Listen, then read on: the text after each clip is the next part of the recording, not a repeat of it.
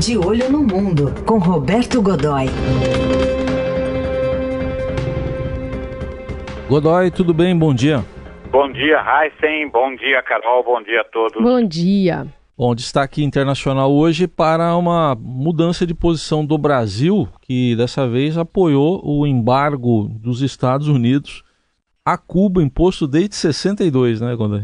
É verdade, Heisen. É, veja, na verdade, a, a, política, a política externa brasileira, o governo vai fazendo com que a política externa brasileira vá se tornando cada vez vai é, menor, né? menos com de menos importância cada vai amesquinhando a proposta da, da, da, da política externa brasileira, que tem um respeito secular. Veja, a gente tem uma atitude, uma máquina diplomática respeitada no mundo desde a, do, desde, prática, enfim, desde o fim do primeiro império, mas fortemente a partir do reinado de Pedro II, daí para frente a diplomacia brasileira sempre foi vista como uma diplomacia muito eficiente, uma diplomacia eh, respeitada, uma diplomacia solicitada com bastante frequência a, a intermediar eh, pendências internacionais, essa coisa toda, que de repente a gente está gente está regredindo, voltando eh, para uma condição menor. a gente está ficando pequeno nessa história, porque veja, qual era a, a, a posição, qual é a, a, posição brasileira desde de, de 62, né? Portanto, uma coisa aí de 27 anos. Uh, o que a posição brasileira contra o embargo tem sido sempre justificada não em termos políticos, uh, uh, mas sim ao longo desse período todo tem sido justificada por razões humanitárias e os, os diversos representantes brasileiros solicitados a se manifestar a respeito disso, chanceleres desse período, sempre destacaram que eram as razões eram principalmente humanitárias, porque implicavam a, a, a, o acesso de Cuba, enfim, ao mundo, não apenas por causa da, de, enfim, de, de, dos procedimentos econômicos, eh, e, enfim, dinheiro entrando e saindo, essa coisa toda, mas principalmente acesso a algumas coisas muito básicas, como, por exemplo, uh, o, o, o, enfim, assistência médica, uh, acesso a, a, uma série de, de, de, de outros, o, outros programas internacionais uh, que são penalizados indiretamente pelo embargo que não termina nunca e que é muito amplo. Né? Vamos lembrar que não é um embargo pontual, como, por exemplo, o, o, o que é aplicado contra a própria Venezuela nesse momento. Né? Uh, e aí, o, o, o, que acontece? Durante as administrações uh, do PT, né, a, a, a, houve uma aproximação maior, natural que tenha sido assim, houve uma aproximação maior e o, o embargo deixou de ser uh, apenas o, ponto de vista brasileiro também ganhou uma conotação política, claro, sem dúvida alguma. Porém, isso é episódico numa relação de muito mais tempo. Né? E agora a gente está, votamos ali alinhadamente, de uma maneira eh, que eu diria quase submissa à posição, à posição americana. Quem é que votou contra ontem, por exemplo, né, é, contra a, a, a, pela, pela manutenção do embargo? Eh, dos 193 países, 187 eh, eh, votaram a favor de uma resolução da ONU que, desde sempre, desde 62, condena e pede o fim do embargo, pede o fim do bloqueio. Né? Uh, 187 votaram a favor dessa resolução, só três votaram contra. Os Estados Unidos, naturalmente, Israel, que sempre vota junto com os Estados Unidos nessas posições, e o Brasil.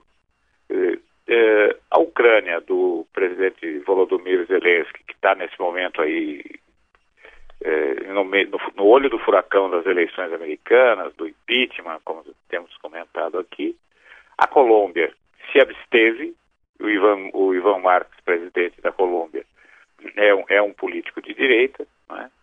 e a Moldávia, presidente Igor Dodon, que é, também se absteve, e ali tem uma figura diferente, quer dizer, não é que ele se absteve, ele não votou, porque a, a, o voto, a, a abstenção nessas ocasiões é considerada, de certa forma, um voto que só não é contra e a favor. É uma coisa toda, toda esquisita, mas funciona. Né?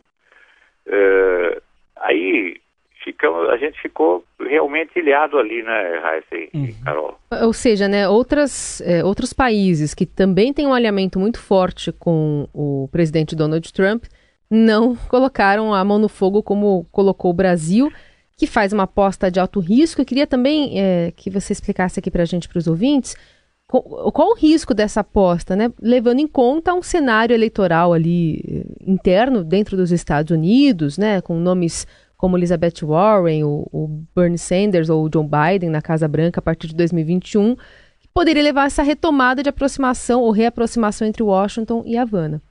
Pois é, a gente não pode esquecer que em 2016 o presidente Barack Obama começou a levantar o embargo. Ele tirou algumas das restrições, começou uma escalada né, que pretendia uh, não, que pretendia chegar aí a ter não, é, o fim do embargo num período de cinco, a, de cinco a seis anos. Não tinha um cronograma exato, mas a previsão era de que o embargo fosse todo levantado nessa fosse levantado em cinco ou seis, no máximo cinco ou seis anos.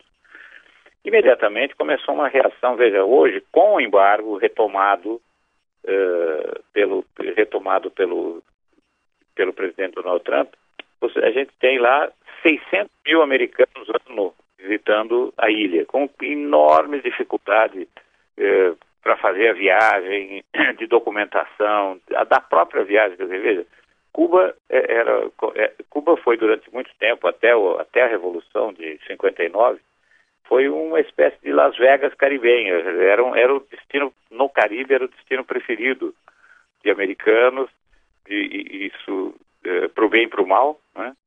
Você tinha ali alguns abusos, inclusive, essa coisa, mas enfim, era, fazia parte daquele, do processo naquele momento e durou. É, por exemplo, quando eu digo para o mal, grande parte das atividades financeiras da máfia americana eram feitas em Cuba, aproveitando a proximidade, e ali é que se lavava dinheiro, se legitimava uh, o dinheiro vindo do crime, essa coisa toda. Mas, de qualquer forma, e, os, e a máfia atuava fortemente também, por exemplo, nos cassinos e hotéis né, de Cuba. Uh, isso durou até a queda do Fulgêncio, do ditador Fulgêncio Batista e a tomada do poder pelo, pela guerrilha de Fidel Castro. Né? Uh, essa mudança que começou com o Obama estava tendendo a, se, a, a, permitir que houvesse até uma certa abertura. O Raul Castro, uh, irmão do, do, Fidel, que assumiu depois do afastamento, depois do afastamento dele, uh, concordou com algumas coisas ali, começava a fazer alguma, começou a fazer algum tipo de abertura, criou, por exemplo, uma coisa que não havia antes, uh, criou uma espécie de, é, tem um outro nome lá, mas criou uma espécie de Câmara de Vereadores em cada um dos municípios, permitiu algumas discussões que antes não veja, a gente não pode deixar de também não é, a gente não vai esquecer que Cuba vive um regime em que não há liberdades democráticas, em que a, a censura à imprensa é total e que você realmente três pessoas na esquina, eh, cubanos principalmente, já é pode ser podem ser abordados facilmente ali eh, pela polícia política e há prisões arbitrárias. Realmente o país não é exatamente uma flor que se cheire desse ponto de vista. Né?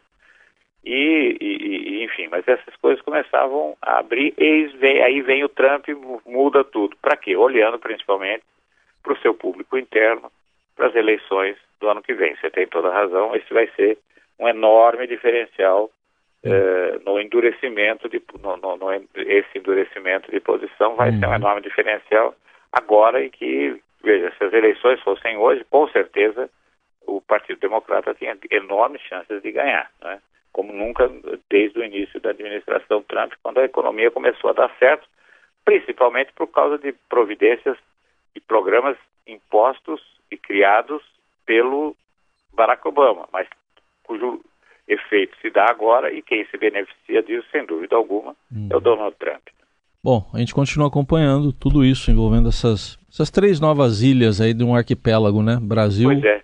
Brasil, e, e a gente Estados tem Unidos uma coisa e curiosa. Israel. Aí ontem, eh, solicitado a falar alguma coisa a respeito disso, nosso brilhante chanceler Ernesto Araújo limitou-se a dizer que esse voto, o, a- o voto brasileiro foi a favor da verdade.